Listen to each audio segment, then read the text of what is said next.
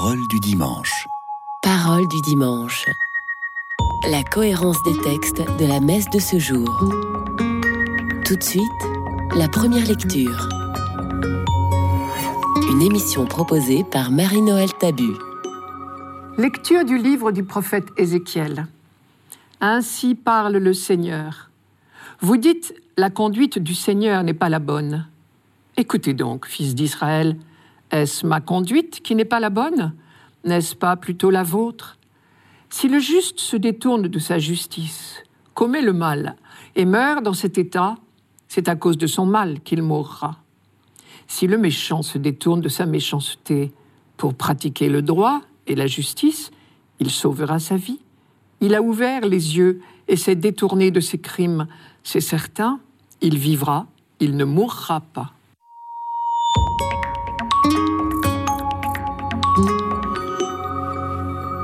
Pour comprendre cette prédication d'Ézéchiel, il faut se rappeler le contexte.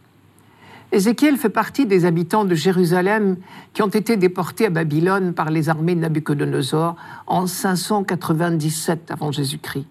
C'est la catastrophe.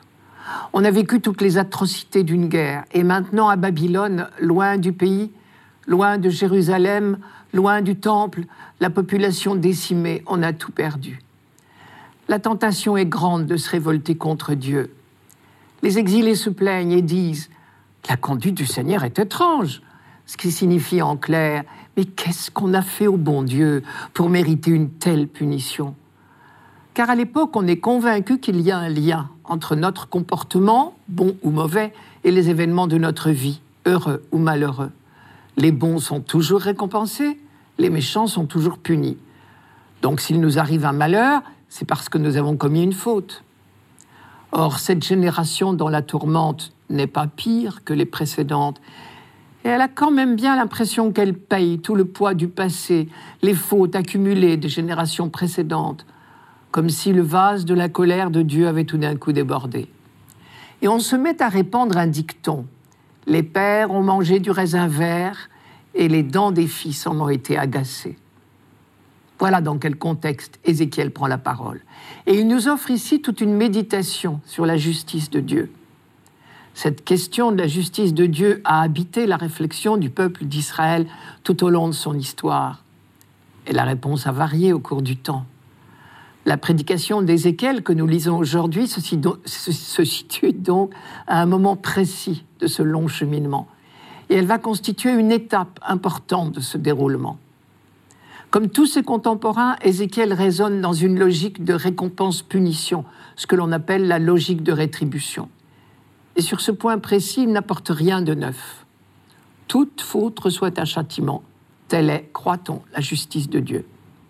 En revanche, il apporte du nouveau au sujet de ce fameux dicton sur les raisins verts. Les pères ont mangé du raisin vert et les dents des fils en ont été agacées. C'est-à-dire que notre génération paye pour toutes celles qui l'ont précédée. La nouveauté apportée par Ézéchiel consiste à dire le dicton sur les raisins verts est faux. On ne paye pas les fautes de ceux qui nous ont précédés. Au contraire, chacun est rétribué pour sa propre conduite. Quelques lignes avant le texte d'aujourd'hui, Dieu a fait dire par son prophète Par ma vie, dit Dieu, vous ne répéterez plus ce dicton en Israël. Et Ézéchiel développe tout un raisonnement pour bien préciser que la justice est individuelle et non pas collective. Si le méchant se détourne de sa méchanceté, s'il se met à pratiquer le droit et la justice, il sauvera sa vie, parce qu'il a ouvert les yeux, parce qu'il s'est détourné de ses fautes. Il ne mourra pas, il vivra. Donc personne n'est jamais puni pour la faute d'un autre. C'est évidemment une étape très importante dans la découverte de la justice de Dieu mais ce n'est qu'une étape. Plus tard, en particulier avec le livre de Job, dans sa partie centrale, on reconnaîtra que la justice de Dieu n'est pas une affaire de rétribution, qu'il n'y a pas de mesure automatique entre nos actions bonnes ou mauvaises et ce qui nous arrive, de bon ou de mauvais, que les bons ne sont pas forcément récompensés et les méchants punis. On découvrira qu'on ne paye jamais rien, ni pour d'autres, ni pour soi-même, parce que Dieu ne punit jamais. Plus tard encore, on découvrira que Dieu n'est pas la cause directe de tout ce qui nous arrive. Pour l'instant, avec Ézéchiel, on cesse d'accuser Dieu de nous faire payer les fautes de nos parents. C'est déjà un grand pas. Ce texte d'Ézéchiel nous apporte une autre bonne nouvelle. Un avenir est toujours possible. Rien n'est jamais définitivement joué. Cette leçon-là est capitale. Pour nous encore aujourd'hui, d'ailleurs. Car effectivement, tant qu'on croit que tout est joué d'avance, on est tenté de s'abandonner au désespoir. Or, Ézéchiel, comme tout bon prophète, n'a pas de pire ennemi que le découragement. C'est pourquoi il faut prendre au sérieux cette phrase. Si le méchant se détourne de sa méchanceté pour pratiquer le droit et la justice, il sauvera sa vie. Il a ouvert les yeux, il s'est détourné de ses crimes, il ne mourra pas, il vivra. Traduisez, il est toujours temps de changer de conduite ou de chemin, pour reprendre une image biblique. Se convertir, étymologiquement en hébreu, cela veut dire faire demi-tour. Au passage, Ézéchiel lance donc un vibrant appel à la conversion. Et tout compte fait, c'est bien simple, puisque le prophète juge notre conversion à notre conduite à l'égard des autres. D'après lui, pour le méchant, se détourner de sa méchanceté, c'est se mettre tout simplement à pratiquer le droit et la justice. Si le juste se détourne de sa justice, c'est à cause de son mal qu'il mourra. Mais, au fait, une telle phrase ne doit pas nous inquiéter. Aucun de nous n'est concerné, car aucun de nous, quand même, n'oserait se prétendre juste.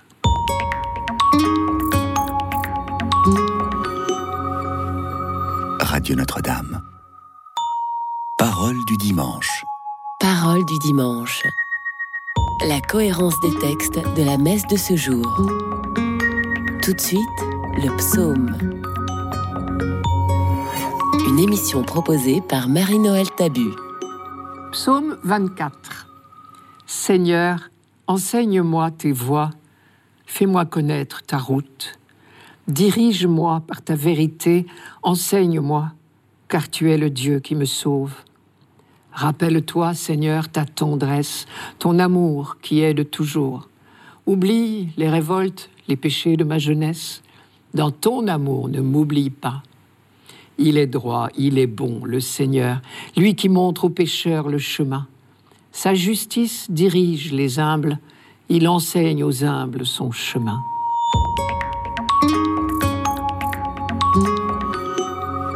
Vous avez entendu les mots voie, route, chemin et le verbe dirige-moi.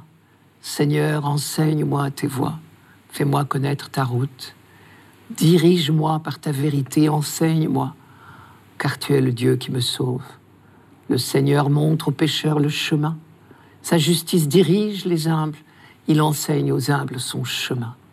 Ce thème du chemin est typique des psaumes pénitentiels. La loi de Dieu, les commandements, est considéré comme le code de la route en quelque sorte. C'est un pécheur qui parle ici dans ce psaume, un pécheur qui est conscient de s'être égaré, d'avoir pris un sens interdit, et il demande à être remis sur le droit chemin.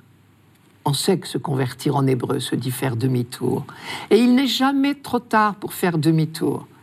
Dans la première lecture de ce dimanche, Ézéchiel affirme qu'un avenir est toujours possible, on n'est jamais définitivement condamné. C'est pour cela qu'il est toujours temps de dire à Dieu, Seigneur, enseigne-moi tes voies, fais-moi connaître ta route. Il suffit de croire en la miséricorde de Dieu. Le Seigneur montre aux pécheurs le chemin, il enseigne aux humbles son chemin. Sous-entendu, c'est la seule chose qui nous est demandée, non pas la vertu, mais l'humilité. Le mot humble ici traduit le mot hébreu, anavim, très fréquent dans la Bible. Il s'agit de ceux que nous appelons les pauvres de cœur, c'est-à-dire tous ceux qui se reconnaissent démunis, pauvres, impuissants. On les appelle parfois en hébreu les dos courbés. C'est chacun de nous, quand nous en sommes réduits à prier en disant seulement Prends pitié. Ici, la supplication est une demande de conversion. Seigneur, enseigne-moi tes chemins. Le pécheur qui parle ici n'est pas tout seul, il s'agit du peuple tout entier. Ce psaume 24 a certainement été composé pour des célébrations pénitentielles au temple de Jérusalem.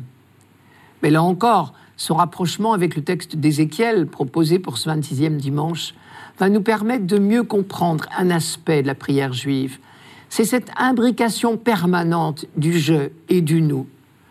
Comme tous les psaumes, celui-ci parle à la première personne du singulier, je, mais il faut l'entendre comme un je collectif, au nom du peuple tout entier.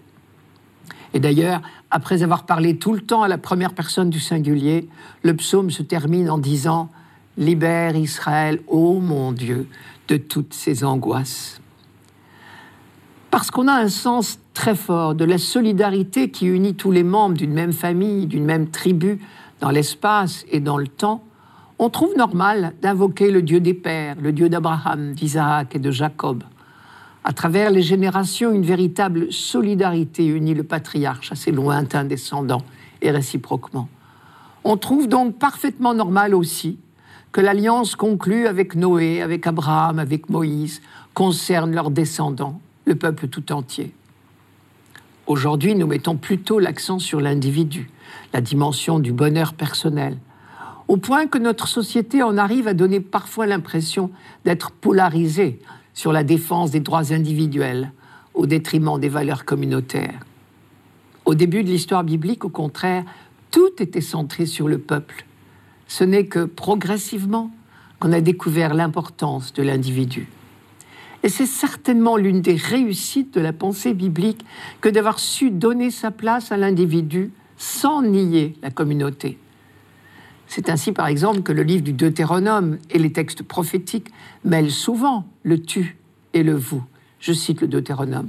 Voici le commandement, les lois et les coutumes que le Seigneur votre Dieu a ordonné de vous apprendre à mettre en pratique dans le pays où vous allez passer pour en prendre possession, afin que tu craignes le Seigneur ton Dieu, toi, ton fils et ton petit-fils, en gardant tous les jours de ta vie toutes ces lois et ces commandements que je te donne pour que tes jours se prolongent.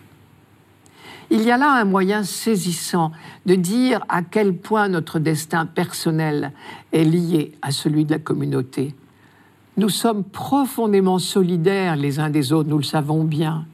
Et les progrès des communications, la mondialisation de l'économie dont on parle tant, nous le prouvent tous les jours. Pour autant, nous ne sommes pas fondus dans un grand tout et chacun de nous garde une marge de liberté et de responsabilité. Pour revenir à notre psaume 24, ce pécheur à la fois humble et confiant c'est donc inséparablement chacun de nous individuellement et la communauté croyante tout entière.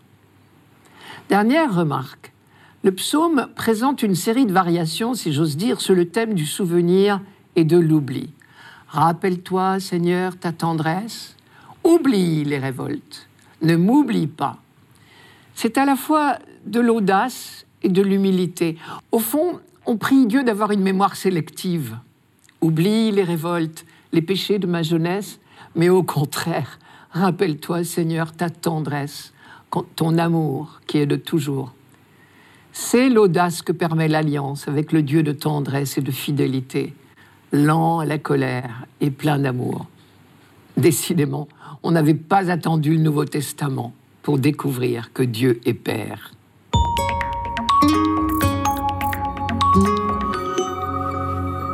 Radio Notre-Dame. Parole du dimanche. Parole du dimanche. La cohérence des textes de la messe de ce jour. Tout de suite, la deuxième lecture. Une émission proposée par Marie-Noël Tabu. Lecture de la lettre de Saint Paul apôtre aux Philippiens. Frères, s'il est vrai que dans le Christ on se réconforte les uns les autres, si l'on s'encourage avec amour, si l'on est en communion dans l'esprit, si l'on a de la tendresse et de la compassion, alors, pour que ma joie soit complète, ayez les mêmes dispositions, le même amour, les mêmes sentiments. Recherchez l'unité. Ne soyez jamais intrigants ni vaniteux, mais ayez assez d'humilité pour estimer les autres supérieurs à vous-même. Que chacun de vous ne soit pas préoccupé de ses propres intérêts. Pensez aussi à ceux des autres. Ayez en vous les dispositions qui sont dans le Christ Jésus. Ayant la condition de Dieu, il ne retint pas jalousement le rang qui l'égalait à Dieu, mais il s'est anéanti prenant la condition de serviteur, devenant semblable aux hommes. Reconnu homme à son aspect, il s'est abaissé, devenant obéissant jusqu'à la mort et la mort de la croix. C'est pourquoi Dieu l'a exalté, il l'a doté du nom qui est au-dessus de tout nom, afin qu'au nom de Jésus, tout genou fléchisse au ciel, sur terre et aux enfers, et que toute langue proclame Jésus-Christ est Seigneur à la gloire de Dieu le Père.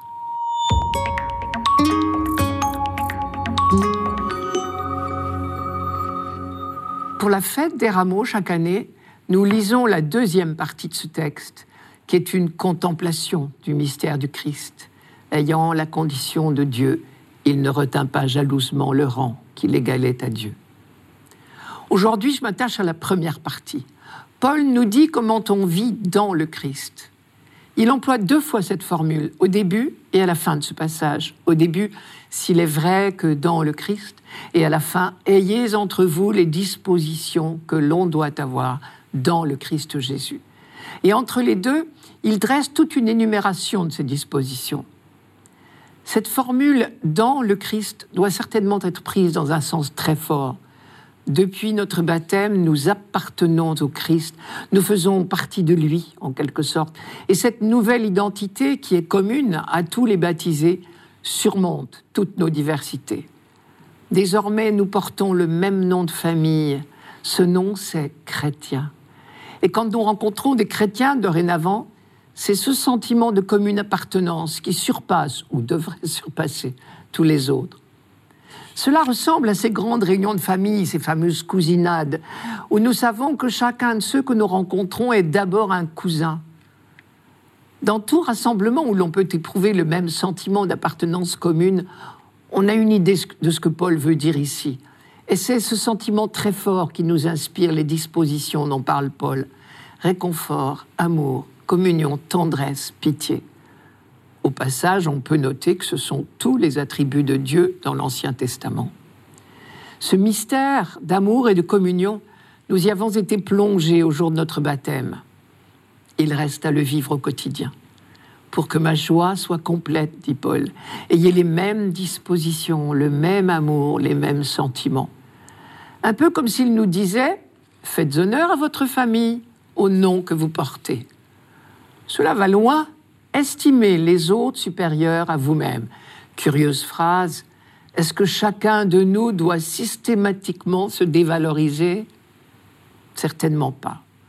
Le but n'est pas de faire des comparaisons de supériorité ou d'infériorité. C'est totalement contraire à la bonne nouvelle d'un royaume qui ignore toute comptabilité. Le but n'est pas non plus de se regarder soi-même, fût-ce pour s'humilier. Le but, au contraire, c'est de regarder l'autre, avec comme une sorte d'a priori, un regard systématiquement admiratif, et de regarder en lui non pas ce qu'il a, mais ce qu'il est. Les différences physiques, culturelles, sociales crèvent les yeux, mais tout cela n'est que de l'avoir. Or, Paul a bien introduit son propos par l'expression dans le Christ, ce qui veut dire qu'il ne se situe pas dans le domaine de l'avoir, mais de l'être. Vous tous qui avez été baptisés en Christ, vous avez revêtu le Christ, dit-il dans la lettre aux Galates. Ce que Paul nous dit ici, c'est chaque fois que vous rencontrez un autre baptisé, ne regardez que ce qu'il est. Il est membre du corps du Christ. Lui aussi contribue à sa façon à la construction du royaume. Il est lui aussi le temple de l'Esprit. Il a sa vocation propre, différente de la mienne, indispensable au plan de Dieu. Et sans mon admiration, sans mes encouragements, il ne pourra pas la remplir. Or, la seule chose qui compte, c'est la mission de chacun et de la communauté tout entière. Pour sa mission, mon voisin est meilleur que moi. Il est même le seul capable. Pour cette mission, il est rempli de l'Esprit de Dieu, c'est-à-dire d'une capacité d'amour infini. Tout cela vaut bien que je l'admire. Dans le texte de dimanche dernier, Paul disait aux Philippiens, Quant à vous, ayez un comportement digne de l'Évangile. Aujourd'hui, il vient de nous dire ce que c'est une vie digne de notre vocation chrétienne. Ce sont là des conseils que Paul donne à des chrétiens, des baptisés. Mais il va de soi que nous devrions porter ce même regard positif sur tout homme. Dernière remarque, ce texte de Paul dit bien à la fois que le royaume est déjà là et en même temps qu'il nous reste à y collaborer par toute notre vie quotidienne. Déjà, le dessein de Dieu de réunir dans le Christ l'humanité tout entière est accompli en Jésus-Christ et en chacun de nous qui sommes greffés sur lui par notre baptême. Et en même temps, il s'accomplit au quotidien dans la mesure où nous laissons cette réalité intime de notre appartenance au Christ transfigurer nos relations avec les autres, baptisés ou non.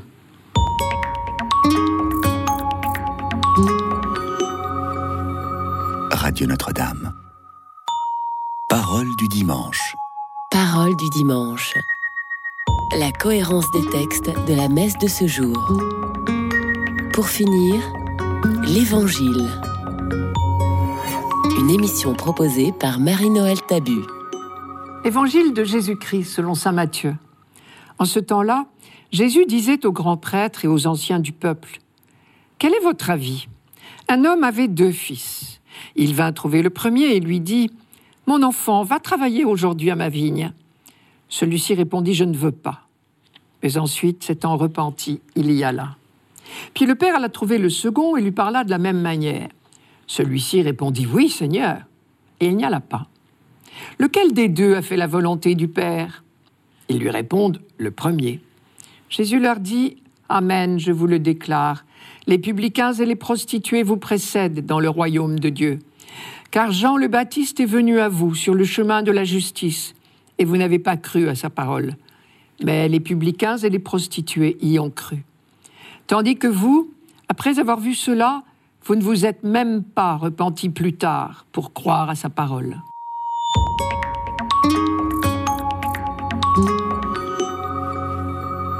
Lequel des deux a fait la volonté du Père? Apparemment, la question est simple, trop simple. Si Jésus pose cette question aux grands prêtres et aux anciens, ce n'est évidemment pas pour le plaisir de jouer à qui trouvera la bonne réponse. C'est pour leur ouvrir les yeux. Car sans la moindre transition, il leur dit, vous, chefs des prêtres et anciens, c'est-à-dire ce qu'il y a de mieux intentionné au monde, vous êtes comme le deuxième fils. Il dit, oui, oui, papa, mais il ne va pas à la vigne. Tandis que vous voyez, il y a des gens beaucoup moins recommandables, mais qui sont plus près que vous à écouter la parole du Père. La volonté du Père, c'était que son peuple, à commencer par les autorités religieuses, accueille son envoyé, son Messie, Jésus. Tout le drame de la Passion est là. Les plus fervents en Israël, ceux qui attendaient avec impatience la venue du Messie et priaient Dieu tous les jours de hâter sa venue, sont ceux qui ont refusé de le reconnaître. Les publicains et les prostituées sont des pécheurs publics, c'est entendu. Et ce n'est pas de cela que Jésus les complimente. Ils sont comme le premier fils. Ils ont commencé par refuser de travailler à la vigne. Jusque-là, rien d'admirable. Seulement voilà, Jean-Baptiste les a touchés et ils ont écouté sa parole. Ce n'est pas parce qu'ils sont pécheurs qu'ils entrent dans le royaume, mais parce qu'ils ont cru à la parole du Baptiste. Tandis que vous, les professionnels de la religion, vous avez refusé de croire la parole du Baptiste. Ici, Jésus fait probablement référence à ce qui s'est passé le jour des rameaux. Au début de ce chapitre 21, Matthieu a raconté l'entrée triomphale de Jésus à Jérusalem et les foules ont reconnu en lui le Messie. Elles ont lancé pour lui l'acclamation qui était réservée au roi descendant de David. Hosanna au fils de David, béni soit au nom du Seigneur celui qui vient, Hosanna au plus haut des cieux. Mais cet accueil que lui ont réservé les petites gens ne s'est pas répété chez les prêtres et les anciens. Bien au contraire, peu après, alors qu'il enseignait dans le temple, ils sont venus lui demander en vertu de quelle autorité te permets-tu d'enseigner? Qui t'a donné cette autorité? Sous-entendu, qui t'envoie? Dieu ou toi-même plutôt? Comme souvent, Jésus n'a pas répondu directement. Il voulait que ses interlocuteurs trouvent tout seuls. Et donc il leur a renvoyé une autre question, mais qui avait trait à Jean-Baptiste, celle-là. Le baptême de Jean, d'où venait-il? Du ciel ou des hommes? Et eux n'ont pas osé répondre de peur de se déjuger eux-mêmes, eux qui avaient préféré ignorer Jean-Baptiste. Alors Jésus leur propose cette parabole des deux fils pour aider leur prise de conscience. C'est comme un ultime appel qu'il leur adresse. Jésus n'a pas de préférence pour les uns ou pour les autres. Il veut le salut de tous. Et s'il semble parfois malmener certains de ses interlocuteurs, c'est que le temps presse. Mais au fait, que disait Jean-Baptiste? Il disait Engeance de vipère, qui vous a montré le moyen d'échapper à la colère qui vient? Produisez donc du fruit qui témoigne de votre conversion, et ne vous avisez pas de dire en vous-même Nous avons pour père Abraham. C'était peut-être bien là le problème des autorités religieuses, une espèce de suffisance qui permet de ne pas se remettre en question, alors que les publicains et les prostituées, parce qu'ils se savaient pécheurs et qu'ils avaient très vif le sentiment de leur indignité, de leur pauvreté, avaient les oreilles et le cœur plus prêts à s'ouvrir. La difficulté justement pour les chefs des prêtres et les anciens, c'était d'ajouter foi à la parole de Jean-Baptiste puis de Jésus, c'est-à-dire deux individus sans légitimité à leurs yeux. Et c'est bien là le fond du problème, dans cette expression à leurs yeux. Cela veut dire que pour eux, la cause est entendue. Ils savent ce qu'il en est des choses de Dieu. Ils ne peuvent plus voir autre chose que leur propre certitude. Si Jésus propose une parabole à ses interlocuteurs, c'est pour les amener à ouvrir les yeux, justement. Or, le temps presse de plus en plus, puisque nous sommes déjà à la veille de la Passion. Cette parabole des deux fils va encore plus loin que celle des ouvriers de la onzième heure.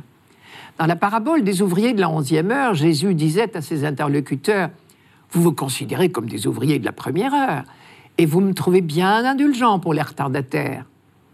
Dans la parabole des deux fils, il va jusqu'à remettre en cause leur attitude religieuse. Êtes-vous sûr seulement d'être allé travailler à ma vigne? Êtes-vous vraiment soucieux de vous conformer à la volonté du Père C'était Parole du dimanche, une émission présentée par Marie-Noël Tabu. Rendez-vous dimanche prochain.